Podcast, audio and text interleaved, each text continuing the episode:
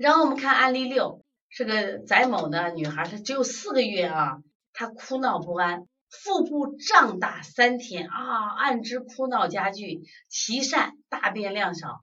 因为腹泻呢，在社区门诊治疗用的什么药不知道，腹泻止了以后，但是就腹泻好了，但是就开始哭闹不安了，腹胀就加重。有到医院去给静脉补液呀、钢管排气啊，效果都不好。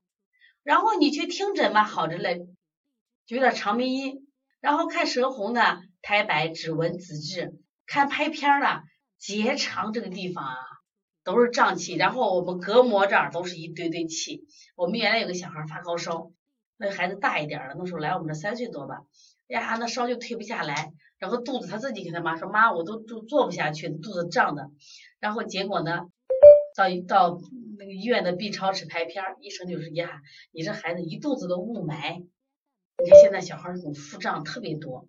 至少我们临床中接的腹胀的、腹痛的孩子很多，以前这个病都很少见嘛。过去的孩子小屁孩、小屁孩，人家屁一通，什么病都没有了。现在的孩子不放屁嘛，或者胀气太多了，那这个孩子现在就是胀气。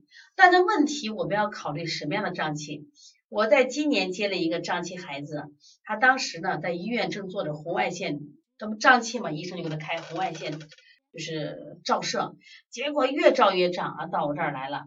当时我就问他怎么吃，他是早上他们家甘肃人吃了一碗那个，就是那个豆豆豆面加酥油茶，酥油茶调的豆面，然后喝了个幺五九，幺五九就是那种就是咱们现在网上卖的那种什么甲方产品，喝了以后很可能是个孩子干什么呀，就体内产生了气，气了以后到医院去，医院就说那那那那那赶紧用红外线照，越照越疼，然后到我这儿以后，我一说你这吃的问题，我说先拉个屎吧。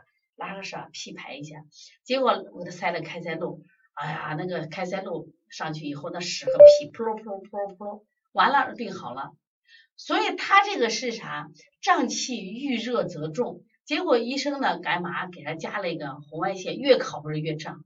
所以你也得判断他是寒症还是热症，这是非常重要的。否则的话你就不好动，知道吧？脾虚腹胀也有，现在我自己有点脾虚腹胀。你看我，我说我给大家我喝的啥啊我这喝了一个中药，我熬那个生线汤。呀，我现在讲课多嘛，再个年龄一年年长，我就发现自己好像有时间那个气就是不足，特别到了下午那个肚子啊就鼓的可大。然后我就可能早上喝我吃点补中益气丸，白天呢我就熬一杯，一般都是一杯啊。那个药也特别便宜，就生线汤，主要是胸中大气的嘛啊。这个这个这个药呢是药很少也很便宜，如果同仁堂抓的药一副十十块多钱，如果是这个一般的药房才四块五，但是我喝了以后我发现明显的肚子小好多，原来我到下午的时候那肚子跟我就觉得从胃这个地方就起来了，但是现在我觉明显的肚子小了好多，就是气足了，啊睡眠也好很多，这是生鲜汤啊，很多人叫神神仙汤。所以说，我觉得气不足的人可以补补。还有这个气不足的时候，到到晚上的时候，我发现脾虚腹胀，脾虚腹胀这也很明显啊。那我们这个孩子，我们到底看看他是什么原因引起的？我想大家来判断一下。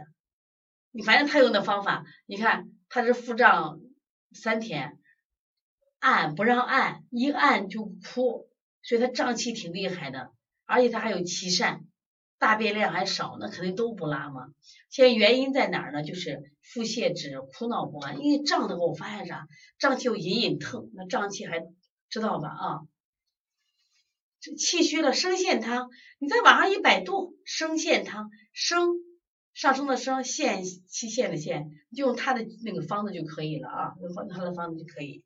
补中益气丸适合这种脾胃气虚的，如果是你老觉得胸闷的人。你就可以用生线汤啊，生线汤。然后呢，这个腹胀，它这个腹胀呢，用的什么呀？就气滞腹胀，胃湿和降。就是这个老师呀，就判断这个小孩是气滞胃肠，胃湿和降，是因为啥？长期腹泻以后呢，他脾胃功能就是小肠功能出，就是脾胃功能出现问题了，知道吧？他用的这个他气丸。他气丸是前益，大家知道宋朝有个前益非常有名的儿科大夫，那个掐呃他气丸呢，它就是可以舒调这个气机，治疗这个寒气郁结、温中行气。你看啊，他用的是温中行气、寒气郁结，他还认为他腹泻久了以后出现什么呀？应该是阳气不足的，是阳气不足的一个问题。你看。因为他气丸是温中行气，治寒气郁结、虚胀腹大、手足冷厥、面青气结，治中满下虚、单腹胀、满虚损者，看见没？脾胃气虚的人，就脾阳不足的人，所以这个小孩就是应该腹胀以后，他也属于气陷了，所以用这个他气丸来干什么呀？给他生气，用了两剂就好了，你看多厉害！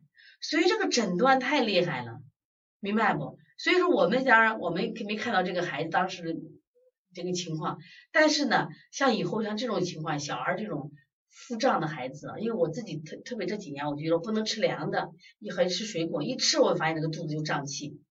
那胀气呢，你你现在就是到了下午就可难受，知道吧？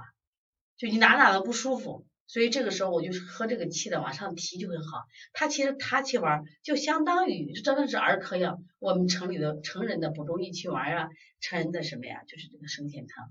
生健汤主要是指的胸中之气下陷的胸闷的人啊。如果是你觉得你要是腹胀下坠，你用这个补中益气丸就可以，明白不？所以说你看，那我们应该怎么用？就是我们想要推拿应该怎么用？我们用应该生气的吧，比如说拿肩颈呀，像搓百会呀。是不是？比如说震啊震督脉呀，我我经常给他敲督脉呀，是不是？这都是可以的。就是我们怎么样提升气嘛，我就用一些提升的方法，像震百会、拿肩颈，我说去敲督脉，然后呢吩咐阴阳搓摩胁肋，咱也调他的气机，把气调上去，这是最主要的调气，然后再加一些什么呀健脾的手法。健脾的时候一定别忘了补肾阳。补肾精为啥嘞？因为肾阳助脾阳，所以你补脾的时候一定要不光只补脾，一定要记住肾阳补脾阳，胃阳心阳助胃阳，你就这句话。所以补肾阳补脾阳，有外劳宫，然后再生，像顺运八卦再生，然后呢，我们再加一些刚才讲的拿肩颈啊、镇百会，然后呢这个敲打督脉，激发阳气，它也就好很多了，是不是？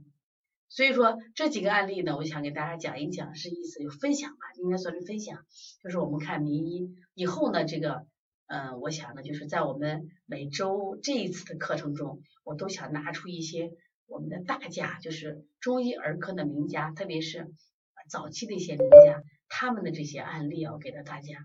然后呢，我们通过他们的思路，一个是学一些中药的方，我觉得真的挺好。比如说我们在调的时候。其实像这种方子给家给家长，如果有有有那个成方的话，他可以去买一点配合推拿去了，效果是不是更好一些？是不是？然后呢，我们再学一些思路，这样的话我们在调理过程中是不是就清晰了？因为我们现在很多人走到瓶颈了，然后不会辩证。其实我们也是这样子，知道吧？我们一直干什么呀？也在不断的去学习，不断的学习和提高啊。